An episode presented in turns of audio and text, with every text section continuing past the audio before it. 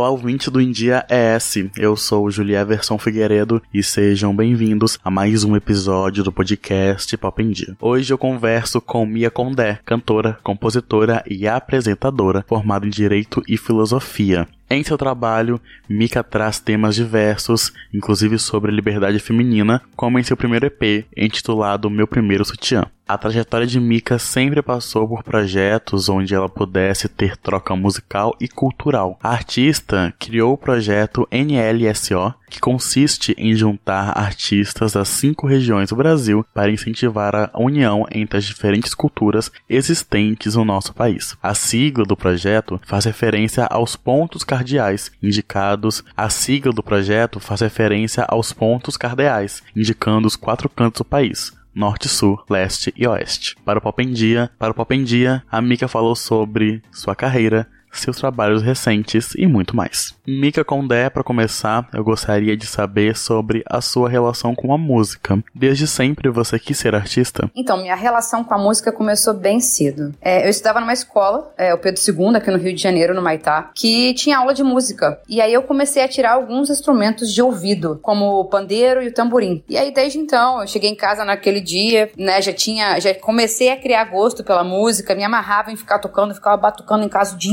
inteiro pandeiro. Aí eu falei com minha mãe pra ela me colocar numa aula e eu acabei entrando na aula de teclado. E aí foi aí que eu comecei a estudar música efetivamente pelo teclado. E do teclado eu fui também pra guitarra, violão e depois da guitarra, violão eu fui também pra aula de canto e aí foi onde eu me achei. Falei, não, é aqui que eu quero estar e cantar. Eu comecei na, nessa escola de música que foi toda a minha base musical. E aí lá eu fazia esses três instrumentos: canto, piano e guitarra. A partir disso tinha shows de final de ano e eu acabei encontrando é, dois amigos que a gente formou uma banda, né? Aquela, aquela coisa bem adolescente daquela época. E aí a gente começou a ensaiar e começou a levar bem a sério. Entraram pessoas, saíram pessoas e aquela base ali ficou a mesma. Eu e o Luiz, que era o guitarrista, e o PH depois entrou também e ficou desde então, que é o baterista. Então naquela época eu tinha 16 anos quando a gente iniciou a banda e eu fiquei na banda até uns 23 anos, que foi quando eu decidi seguir a minha carreira solo. Cada um também foi para um lado. Um dos guitarristas foi estudar música lá fora, um outro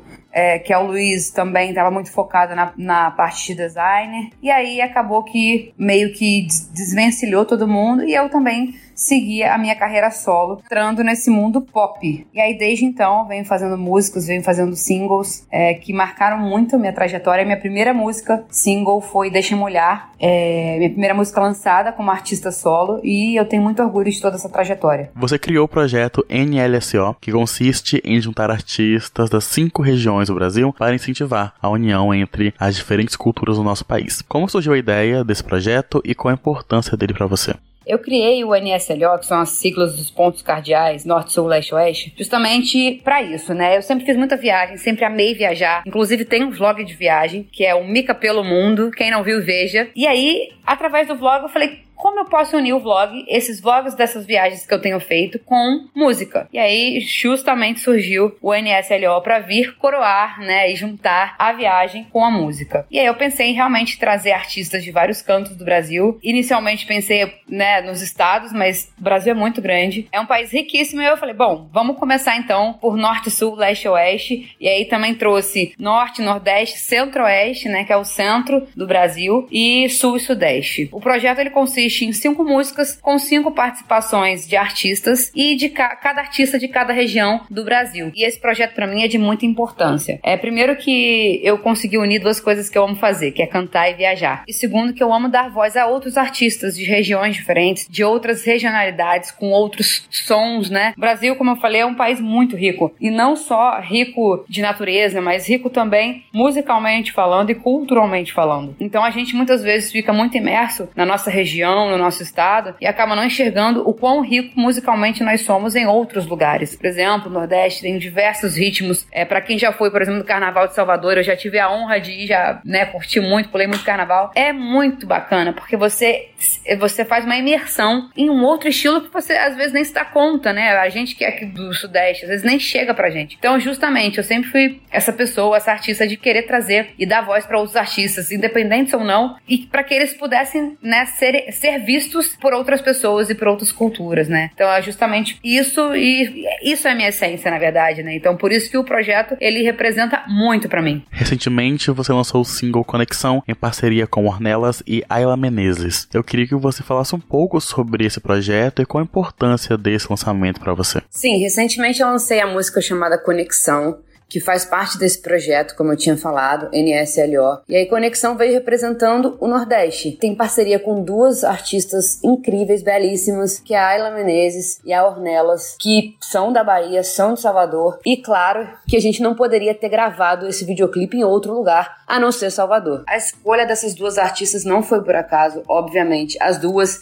elas têm uma baita representatividade quando a gente fala em questões de liberdade e expressão, tanto de corpo quanto da mulher. Então, e, eu, e é uma coisa que eu sempre trago nos meus trabalhos.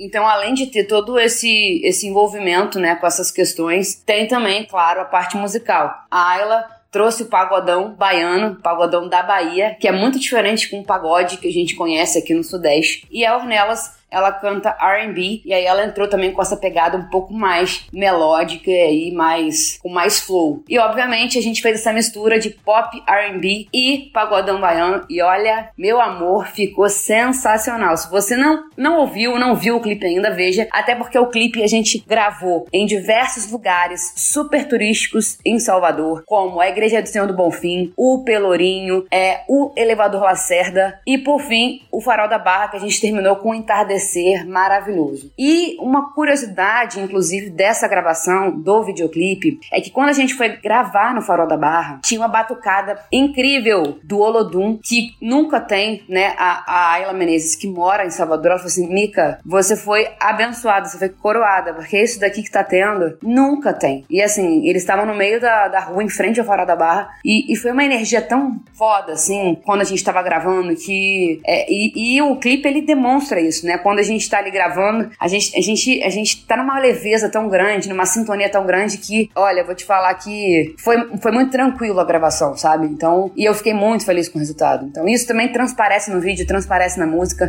A Ayla é uma pessoa super astral, ela move multidões de fato lá em Salvador, no carnaval também. E a Ornelas, cara, é uma pessoa que, meu Deus, a gente trocou tanto, sabe? Antes, durante e depois, que mora no meu coração. Então, essa música Conexão, que de fato rolou uma conexão entre a gente e eu espero que todo mundo curta muito aí. Mika, eu gostaria de saber quais são as suas influências. Quais artistas e pessoas inspiram o seu trabalho? Então, quando a gente fala de referência, muita gente traz muitas referências gringas, né? Não que eu não tenha, obviamente eu tenho. Inclusive, recentemente teve show de uma delas é, aqui no Brasil, em São Paulo, que é a Demi Lovato, e eu fui. Obviamente eu adoro ela, adoro muito a versão pop dela, que agora ela tá mais rock and roll, mas eu amo a Demi, eu acho que ela é uma, uma cantora super versátil, e é isso que eu vejo também em mim, sabe? Então eu me, me vejo muito no trabalho dela. O trabalho dela não, não tem tanta performance de dança, então, como eu sempre fui muito mais cantora aqui do que trazer a dança pro meu trabalho,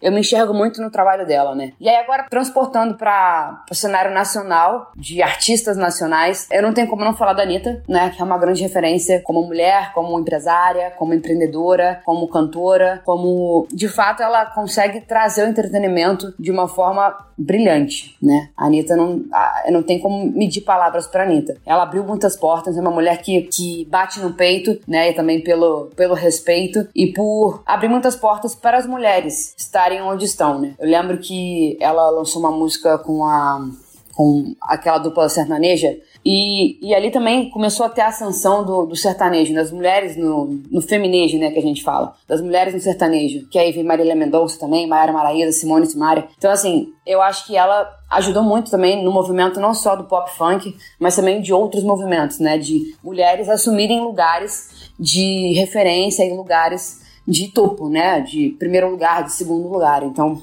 eu realmente acho ela incrível. E aí, passando para outras também referências, eu acho a Luísa Sonza, né? Acho que ela é incrível também. Ela, ela, ela deu uma reviravolta assim na carreira dela, absurda. Eu acompanhava ela desde Olhos Castanhos, que é uma música mais do início, sei lá, 5, 6 anos atrás. Então eu vi o, o, crescimento dela e eu não posso deixar de falar também de uma terceira pessoa aqui do Brasil, que é a Glória Groove, que, meu Deus, ela faz rap, ela canta brilhantemente, ela usa a voz de diversas formas, tem a performance né, embutida ali, então ela também é uma, uma grande referência de versatilidade. Então, no resumo de tudo, eu realmente admiro pessoas que têm essa versatilidade por exemplo, Ivete também é uma pessoa super de referência e é das antigas, né? Ivete é uma mulher que ela move multidões, não tem quem não goste da Ivete. Então eu me enxergo muito dessa forma dentro da música, sabe? Mika, para encerrar, você poderia deixar uma mensagem aqui para o público do India S? E a mensagem final que eu quero deixar para todos vocês aí do podcast Pop em Dia e também para os meus fãs, para todas as pessoas que acompanham e acompanharam aqui o podcast, é agradecer mesmo, né, pelo carinho,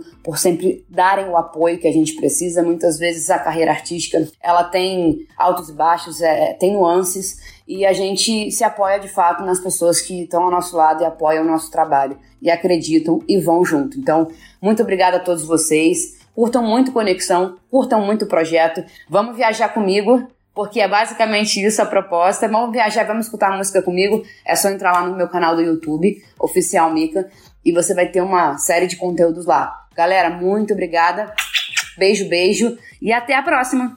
E por hoje é isso, pessoal. Agradeço a atenção de vocês. Eu vou ficando por aqui, mas vocês sabem que podem continuar acompanhando os outros conteúdos do India ES no site endiaes.com.br ou nas redes sociais. É só buscar por arroba.